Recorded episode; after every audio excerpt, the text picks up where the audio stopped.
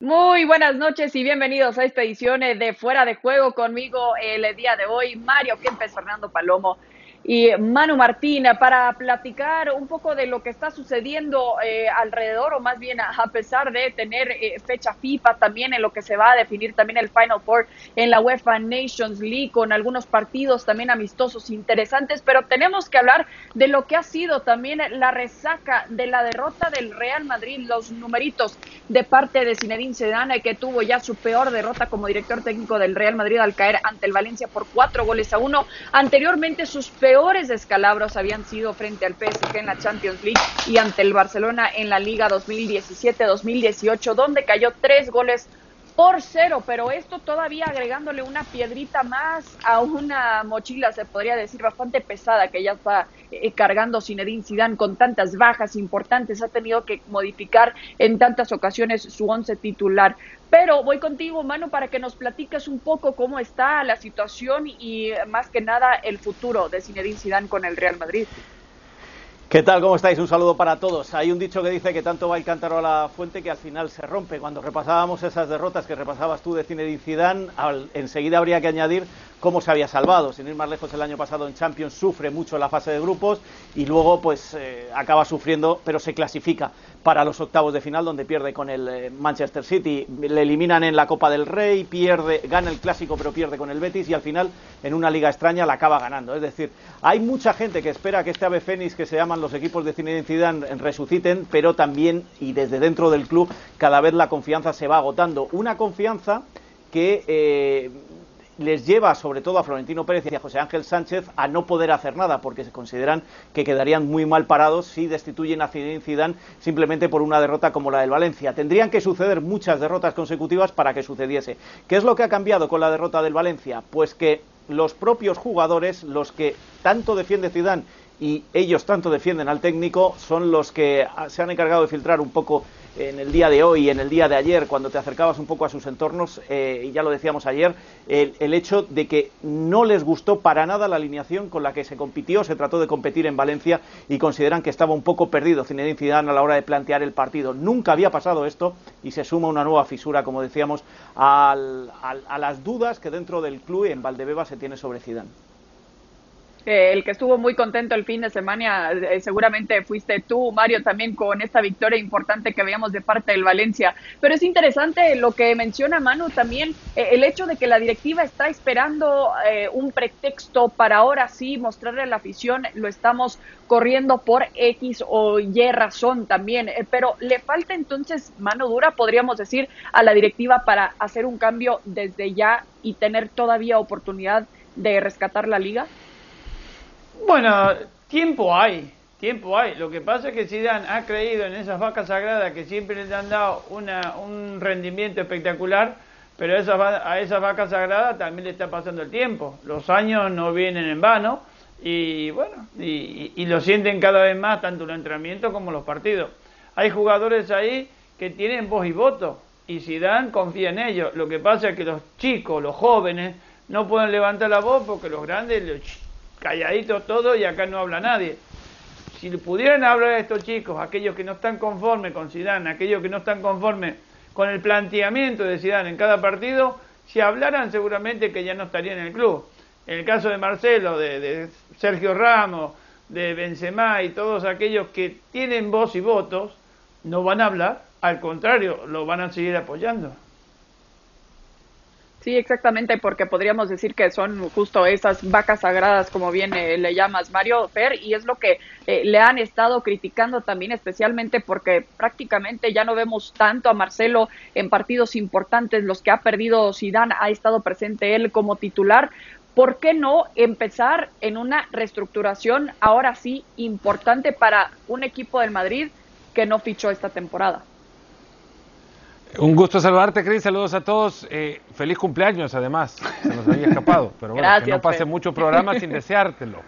Eh, a ver, reestructuración en el Madrid había comenzado hace dos temporadas. Cuando llegó Solari, cuando se fue Lopetegui, Solari llegó no con ningún encargo, sino con, creería, la eh, necesidad que como entrenador veía y habría visto cualquiera en ese momento de sacar del camino a jugadores que ya no producían lo que antes hacían con el Madrid. Eh, por eso tuvieron menos oportunidades, no oportunidades, sino tuvieron menos minutos porque oportunidades les sobraron. Jugadores como Isco o, Marcelo y se planteó también en la necesidad de poner en el banco a jugadores como Tony Cross, eh, no porque en ese momento estuviese decayendo, pero sí por la necesidad de encontrar ya recambios que le permitieran al Madrid pensar en una modificación de una plantilla que como es natural en toda industria se iba haciendo con el paso de los días cada vez más vieja. Y la realidad es que al, intentarlo Solari, también la, la maquinaria mediática que suele surgir desde adentro del Madrid eh, no digo desde la dirigencia, pero sí seguramente desde el mismo vestuario, con algunos jugadores inconformes, Marcelo e Isco, díganse con nombre y apellidos, hasta el propio Keylor Navas, que estaba en aquel momento, se encargaron de tirarle piedras al camino de aquella reestructuración, para que llegara al final Zidane a revertir ese proceso, de nuevo a tomar de la mano a jugadores como Marcelo e Isco y a confirmarnos a día de hoy que aquello no era una premonición del futuro, que no era un eh, visionario y, que no es que estuviese anticipando Solari la llegada del futuro, es que en ese momento no jugaban bien y que hoy nada más queda en evidencia aquel que los pone y que los pone es Zidane, que también ha confirmado ser un técnico incapaz de recuperar jugadores, porque no recuperó a James, porque no recuperó a Bale, no lo ha hecho con Marcelo, porque no me digan que Marcelo ha jugado bien desde que llegó Zidane, incluso en su segunda etapa, y no lo ha hecho con Isco tampoco. Y seguro no lo hará con aquellos que en este momento se creen no están en buen nivel. Sí, no recuperó a gente como Gareth Bale, Reguilón también, que sabemos que habló al respecto de su salida del Madrid. Eh, Manu, eh, entonces, si es que sí se concreta la salida de Zinedine Zidane esta misma temporada, ¿Hay alguien ya esperando la oportunidad para reemplazarlo? Vamos por partes, Chris. Es, es, muy difícil, salvo una hecatombe de cuatro o cinco derrotas. Ahora al Real Madrid, después de este parón FIFA, le vienen, eh, menos un partido con el Alavés en, en, casa, le vienen cuatro salidas realmente peligrosas, como el Inter. Ya van tres derrotas, Manu.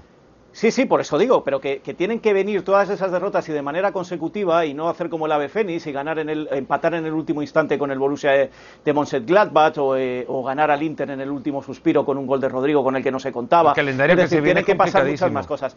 Pero, pero sí es cierto que se va viendo la salida y la salida podría ser o bien tras una debacle o bien a final de temporada. Sobre eso que decías, Fernando, de, de Solari, bueno, a Solari tampoco le acompañaron los resultados, con lo cual tampoco él puede sacar mucho pecho de que estuviera haciendo bien las cosas también es cierto que el equipo que tenía era el que tenía. El plan de renovación del equipo se ha ido aplazando año tras año por las famosas Champions, aquello de títulos que tapan problemas. El plan estaba trazado y estaba escrito entre Florentino Pérez y José Ángel Sánchez, pero cuando llegaba el momento, pues por una razón o por otra, a ver quién era el listo que tocaba un equipo que venía de ganar un doblete en el año anterior o el que venía de ganar esa, esa Champions, por mucho que se fuera Cristiano Ronaldo y encima se les marcha Zinedine Zidane. También Julen Lopetegui lo intentó, como en su momento lo intentó Rafa Benítez y tampoco lo consiguió. Es un equipo difícil porque ahí manda todo el mundo y el que tiene que mandar sobre el terreno de juego, como bien decía Fernando, pues no se muestra demasiado capacitado. No hay que recordar que se gana una Champions quedando a 19 puntos del Barça en Liga y siendo eliminado por el Leganés en Copa. Lo que pasa que esas cosas pues se van tapando.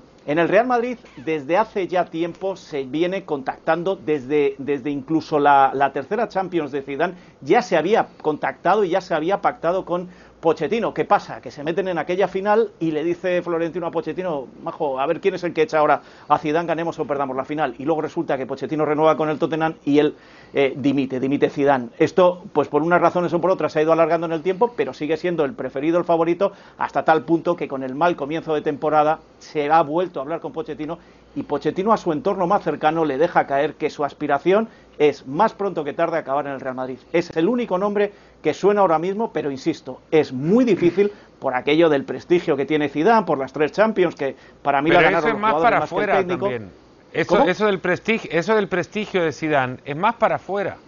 Sí, sí, por eso te digo, pero, nunca se tú ve sabes con bien, ojos de pero tú, nunca se ve con ojos de confianza a Zidane en, en Valdebebas. Claro, pero tú sabes bien que Florentino muchas veces actúa más hacia afuera que hacia adentro para no quedar mal. Y echar a Zidane, aunque gran parte de la afición está cada vez más cansada, y no lo digo ahora, ¿eh? lo digo el año pasado cuando se ganó la liga y lo digo el anterior, eh, cada vez está más cansada de, los planteamientos y de la forma de poner el once de, de Zidane, eh, sí se ve como una mala imagen el echar a un técnico que te ha ganado tres Champions y que ha hecho historia en el club. Pero como decimos, hubo un jugador que ganó seis Copas de Europa, ahora es el presidente de honor del club y no le ponen a jugar porque ganó seis Copas de Europa. Así que Zidane le va llegando poco a poco su hora.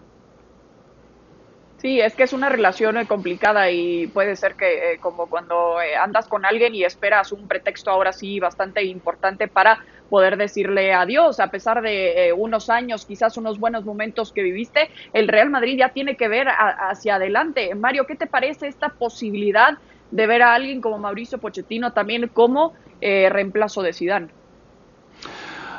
Bueno, sería cambiar un poquito de idea o de planteamiento a este Madrid que todavía no ha encontrado ese juego, ese equilibrio entre, entre sus líneas. Y yo creo que Pochettino vendría bien porque eh, conoce al Madrid, pero no se, no se va a casar con nadie. él va a tratar de armar un equipo competitivo, un equipo que le dé confianza. Y si tiene que sacar a Marcelo, lo sacará. Y si tiene que sacar a Sergio Ramos, lo va a sacar. Y si tiene que sacar a quien, a quien tenga más o menos nombre, lo, lo va a quitar porque dirigir el Madrid no es fácil y encima si vas a perder por culpa de aquellos que eh, por tener más nombre no te dan lo que te tienen que dar dentro de la cancha, pues vas a perder vos. Así que yo creo que si Pochettino llega va a ser una limpieza tipo Kuman más o menos. Sí, justo eh, eh, hace, hacemos como esa paralela, ¿no? De lo que está sucediendo en el Barça, es pero la diferencia Chris, y la, diferencia acá es que no hubo una derrota histórica, ¿no? No, pero es muy parecida. La situación de los dos equipos, uno ganaba Champions, otro ganaba Ligas, pero no se daban cuenta de que las plantillas envejecían, los poderes en el vestuario iban aumentando y los técnicos cada vez mandaban poco y cuando trataban de mandar pues no conseguían hacerse con las riendas. Yo creo que es muy paralelo lo que le ha pasado al Real Madrid y al Barcelona con la diferencia de que su estrella, en el caso del Real Madrid, se marchó y en el Barcelona se quedó, que es Messi. Pero la decadencia de los dos está clara y se ha mostrado incluso en Europa la temporada pasada. Bueno, y el, Madrid también eh, no cayó 8 por 2 en la UEFA Champions League, que fue también una alerta importante que llevó a Piqué a decir si hay si necesitamos tener algún tipo de reestructuración, yo levanto la mano también y, me marcho. Así que sí, podríamos ver una situación similar si es que quizás tratan de aguantar o de tapar eh, este momento complicado con resultados importantes. Bueno, el que la está pasando bien es el vecino del Real Madrid, el Atlético de Madrid, con el Cholo Simeone, que no han caído en los siete partidos que han disputado en la liga también con 17 goles a favor, tan solo dos en contra, algo que quizás se le criticaba un poco al Cholo Simeone que no se cuidaba tanto eh, a la defensiva, pero parece que está agarrando confianza con un refuerzo importante como lo es Luis Suárez, también para motivar al joven como lo es Joao Félix, que por cierto compartimos cumpleaños. Feliz cumpleaños Joao Félix, también su número 21, pero también se le ve una cara distinta. Eh, eh, Mario, ¿a, qué se debe este momento bueno que está viviendo el equipo de los colchoneros? Bueno, eh, que no le hagan goles no nos sorprende, porque siempre el Cholo se ha, se ha vestido eh, como se tenía que vestir y siempre ha, preferido tener una buena defensa a tener, bueno, delanteros muy buenos, pero con el 1 a 0 se conformaba. Yo creo que ahora ha encontrado esa seguridad en la defensa y ha, encontrado más alegría. Eh, no, no es por la llegada de Luis Suárez, porque realmente el Atlético Madrid hacía poco, pero hacía goles. Pero Joy Félix hoy por hoy se está convirtiendo en aquel jugador eh, qué necesita el Atlético de Madrid, sabia joven, sangre nueva, y esto hacer que el Atlético de Madrid se sienta un poquito más tranquilo y encima va ganando los partidos y lo está ganando bien, ¿eh? Alguno va a sufrir, porque el Atlético de Madrid es un sufridor nato, pero que va sacando los resultados y eso es bueno para ellos. Sí, y justo a eso iba Fer, porque parece que eh, es la misma historia con el Atlético de Madrid, que saca resultados positivos y acaba también con una derrota importante, una eliminación inesperada quizás en la UEFA Champions League. ¿Qué tiene que hacer el Cholo para cuidar el momento que están viviendo ahora y que le dure toda la temporada? Bueno, hay que recordar de dónde viene este equipo, porque no solamente la llegada de Luis Suárez, este equipo se ha construido en una temporada como la anterior, que tuvo que sumar por la salida de tantos jugadores y, jugadores que fueron importantes en, todos esos, en todas esas temporadas de grandes resultados del, Atlético de Madrid, de consecución de liga o llegadas a, a finales de Champions, llegaron hasta ocho rostros nuevos. Y en una sola temporada es muy difícil meter cuando menos de esos, de esos ocho jugadores eran seis titulares y empiezan eh, a, cambiar o a encontrar su camino. Eh, ya cuando la temporada se les ha escapado un poco, por lo menos cuando ya han visto cómo los de arriba, Barcelona y Real Madrid, se les alejan.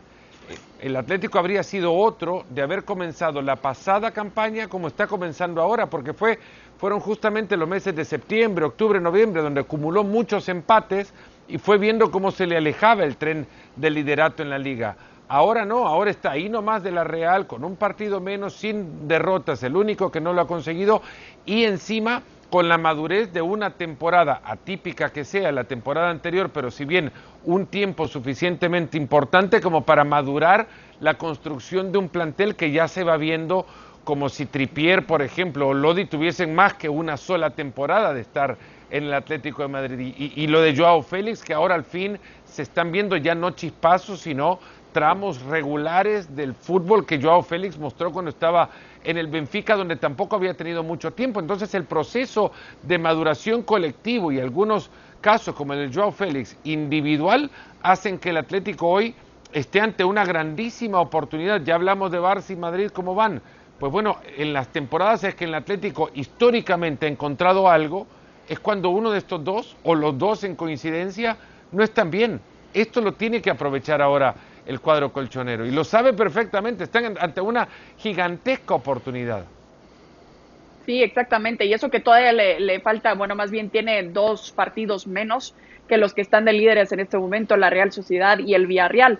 Siete partidos ha jugado el Atlético de Madrid en este momento. Eh, Manu, también, eh, cómo se ha levantado justamente Luis Suárez, porque también lo veíamos entre la crisis, también del Fútbol Club Barcelona. Sabemos que se quiso quedar, obviamente, por estar con su mejor amigo Leo Messi. Pero hablando de aprovechar oportunidades, ¿cómo lo ha hecho Suárez para estar como está en este momento? Eh, sí, eh, primero quiero decir lo que ha dicho Fernando, estoy totalmente de acuerdo. El año pasado eh, Simeone se llevó unos palos por estas fechas por decir que estaban en un año de transición que no te puedes imaginar eh, las críticas que cayeron sobre, sobre el Cholo y luego fijaros cómo acabó la liga, lástima que no hubiera empezado bien. Y este año sí, eh, y me voy más lejos, yo creo que ni, ni, Luis Suárez es el protagonista de este inicio de temporada, pero tampoco nos olvidemos de una cosa, eh, que el fútbol es de momentos y aquí decimos o se dice una cosa, se critica una cosa un día y otra cosa otro. El otro día empataban en, Moscú y, y se le dieron unos cuantos palos, luego vuelve a ganar, los empates a cero del inicio de la temporada. Vamos poco a poco, partido a partido, que diría el Cholo, para ir viendo. En cuanto a Suárez, te digo lo mismo, no creo que sea la principal baza de este, de este nuevo Atlético de Madrid, de este juego que tiene ahora mismo el Atlético de Madrid, sino un complemento para un Joao Félix que se ha terminado de, de adaptar, pero también sabíamos que Luis Suárez, por carácter, por cómo había salido del Barcelona, porque se va a ver las caras el próximo partido de Liga del Atlético y del Barça, se enfrentan entre ellos y ahí hay mucho morbo por ver cómo se va a comportar Luis Suárez. Se sabía que lo iba a dar todo en el Atlético de Madrid y lo está dando. Desde dentro lo que me cuentan del cuerpo técnico es que están muy contentos, pero que también asumen que Luis Suárez ya va teniendo una edad y que el otro día se enfadó porque le, le cambiaron a mitad de partido, porque eh, no jugó los 90 minutos y se le, tuvo que explicar que esto es el Atleti, que es una temporada rara, que no hay tiempo de descanso y que va a tener que descansar algunos partidos. Él lo asumió y ese también es un dato positivo para el control que tiene el Cholo sobre,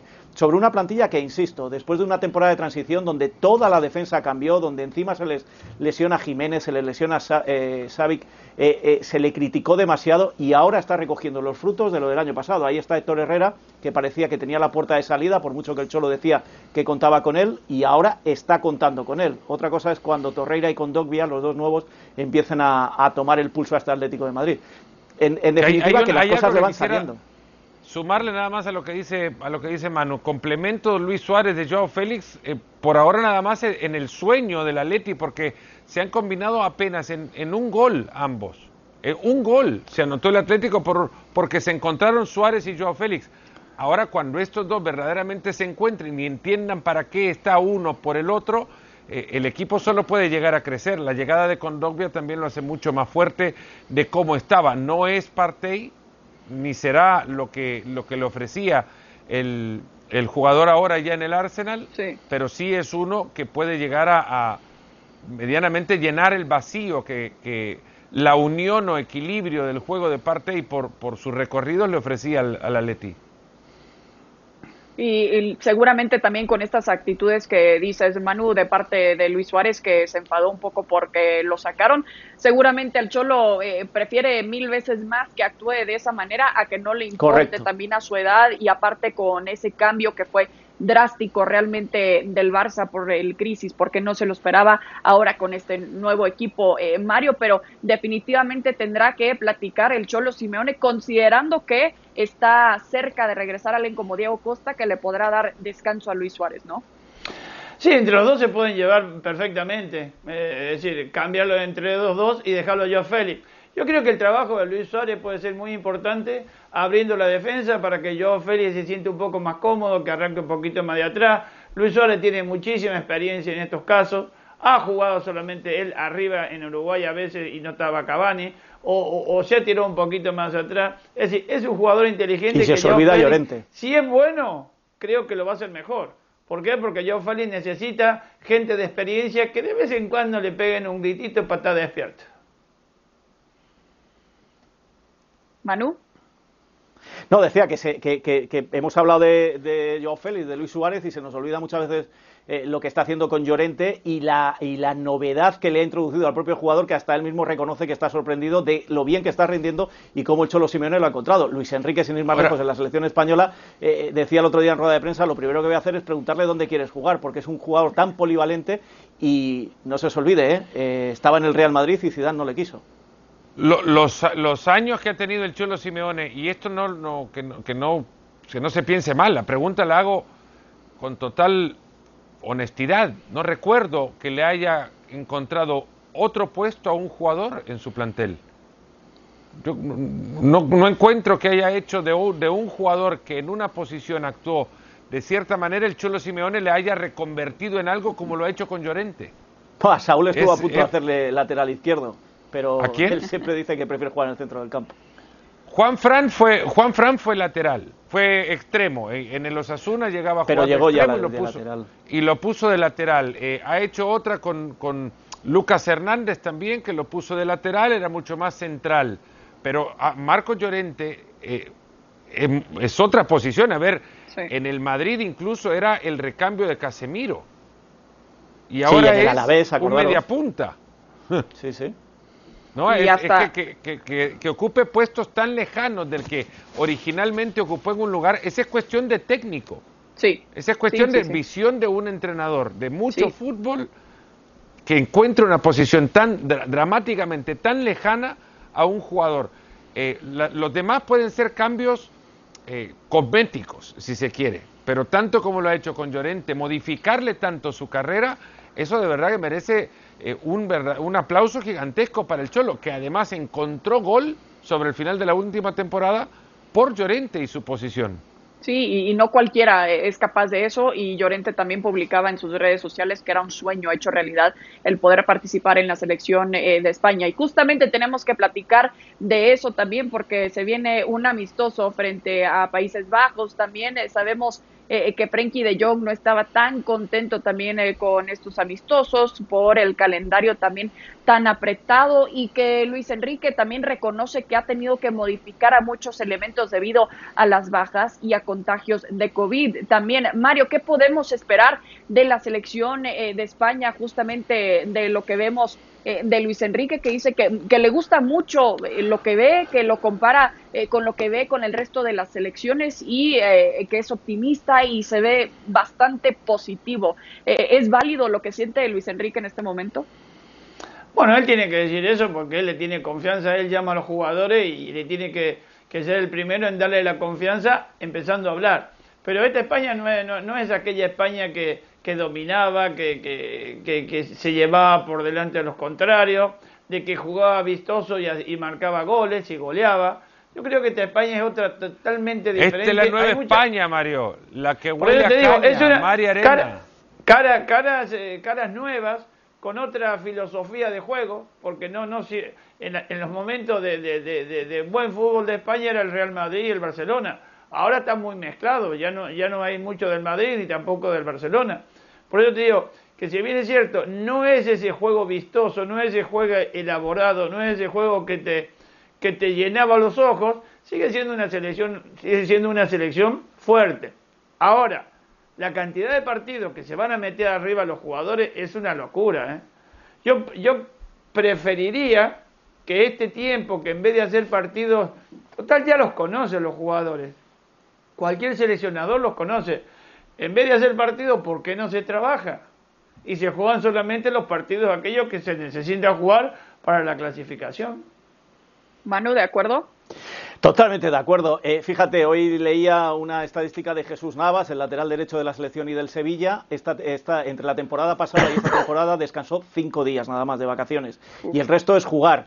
Eh, ayer Sergio Ramos se incorpora a la convocatoria y no sale al entrenamiento porque viene agotado de Valencia. Hoy ha entrenado apenas una hora en el Johan Cruyff Arena y mañana yo creo que jugará porque está persiguiendo ese récord de internacionalidades, aunque sea en la segunda parte o juegue 45 minutos. Eh, yo creo que los partidos que se están, sobre todo los que se van a jugar mañana, que son casi todos ellos amistosos, menos el repechaje para la Eurocopa.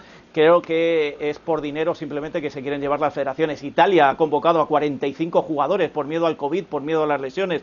Van a poder hacer hasta tres once diferentes en los tres partidos que tienen que disputar, un amistoso y dos oficiales de la Nation League. En definitiva, me parece que es exageradísimo lo que se está viviendo este año. Y en cuanto a la selección española, eh, si os fijáis, eh, otra cosa que se ha publicado hoy aquí en España es la altura de los jugadores. Ya no son los bajitos, ya eh, casi toda la selección está por encima de un 80 de altura.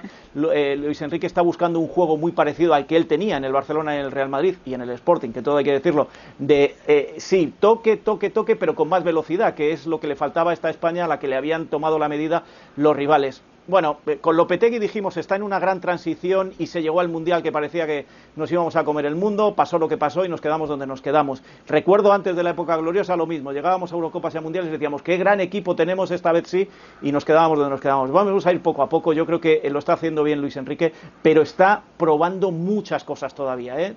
está seleccionando muchos jugadores. Un dato más, desde el Mundial de Rusia a esta convocatoria solo quedan seis jugadores o sea, que esto ya eh, nos da prueba de que hasta 25 son muchos los, los nuevos. Bueno, poco a poco, pero sí es cierto que España necesitaba un lavado de cara y Luis Enrique poco a poco se lo está dando. Fer, Tampoco decir son algo? muchos los cambios, tres, tres y ya, y hay unos puestos. No, no, no, no, yo te digo desde el mundial, desde el mundial aquí solo quedan seis jugadores. A mí me, hace, me, hace, me sigue haciendo falta Angeliño, que, que, diría, bueno, quizás porque no ve la, Bundesliga, no sé, pero... O porque el juego de la Bundesliga no se parece al de España. Bueno, pero de la Bundesliga y del mismo equipo de Angelino viene, viene Dani Olmo. no sé, no sé entonces para qué lo lleva si no, se parece. Pero tú no necesitas un carrilero del estilo de Angelino y si necesitas un centrocampista del estilo Dani Olmo. Bueno, pero decime si Angelino es, es mejor o, hay un lateral izquierdo mejor que Angelino. No, bueno, la opinión de, Enrique será la, la que cuenta. ¿Hay mejores? Hay, hay muchísimos, fíjate simplemente en la convocatoria. No, no, no, muchísimo no creo que Lo que no tiene España es lateral derecho. Es de opiniones.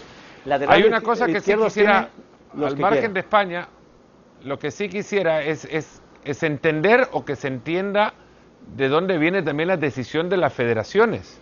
Las federaciones recaudan dinero de los partidos amistosos y de los partidos que juegan sus selecciones no las selecciones de fútbol playa u otras modalidades, o no, no son todas las que tienen la, la fortuna de generar plata. Pero Fer, en tiempos de pandemia. con una selección, bueno, en tiempos de pandemia no se jugó, Cris, y en tiempos de pandemia no recaudaron las federaciones. Y en tiempos de, Pero en tiempos de pandemia vemos a alguien en tiempos de pandemia se tuvieron que recortar, recortar salarios de los planteles administrativos también. No pensamos en aquellos que trabajan en las bodegas de los estadios, no pensamos en los utileros que no recibieron todo su dinero porque no no se, no se recaudó en las federaciones. Pero quién paga de alguna manera tienen que tienen que de alguna manera tienen que bueno de alguna manera el fútbol se tiene que ser un poco más solidario también. Bueno, y que los jugadores, y que los jugadores lo entienden. Bueno, echen entonces a todos los planteles administrativos de las federaciones y que se vayan al desempleo. Es que no hay que, no hay que ver todo solamente desde un prisma. Entiendo, los jugadores se cansan. Cansadísimos. Se con la, con la selección y no juegan con sus clubes. Mario. Que espero que tienen que estar cansadísimos los jugadores y esto lo entiendo, pero hay que verlo porque se juega. Yo creo que si los entrenadores quieren buscar ese equipo ideal, no lo van a encontrar con partido amistoso porque los jugadores no van a meter la patita como no la, como no la tienen que meter. Aparte, si tienen miedo de meter la patita, son capaces de lesionarse. Porque de alguna manera yo creo que los entrenadores ya lo tienen todo visto, ya, no, no, no, ya no tienen nada que, observar más. Solamente plantear los jugadores y plantear el partido que quieren hacer. Porque ¿qué otro equipo? Eh, Italia. ¿Qué, tres equipos. ¿Para qué lleva tres equipos una concentración? España no tiene más de lo que hay. No tiene más que lo que hay. Entonces, ¿para qué buscarle a cinco patas al gato para que los jugadores lleguen en un momento a lesionarse, a no poder jugar con los clubes, de no tener la oportunidad, bueno, de, yo qué sé, de muchas cosas más. Estamos en la pandemia y esos partidos están de más. Sí, justamente eso es lo muy complicado y sí, obviamente entendemos la parte económica que obviamente le urge a, todos los equipos, tanto selecciones como a nivel de clubes. Fernando Palomo, Manu Martín, Mario Kempes, muchísimas gracias. Nos vemos hasta la próxima. Esto fue fuera de juego. Un gusto estar aquí en mi cumpleaños. Gracias. Feliz cumple, Cris. Chau.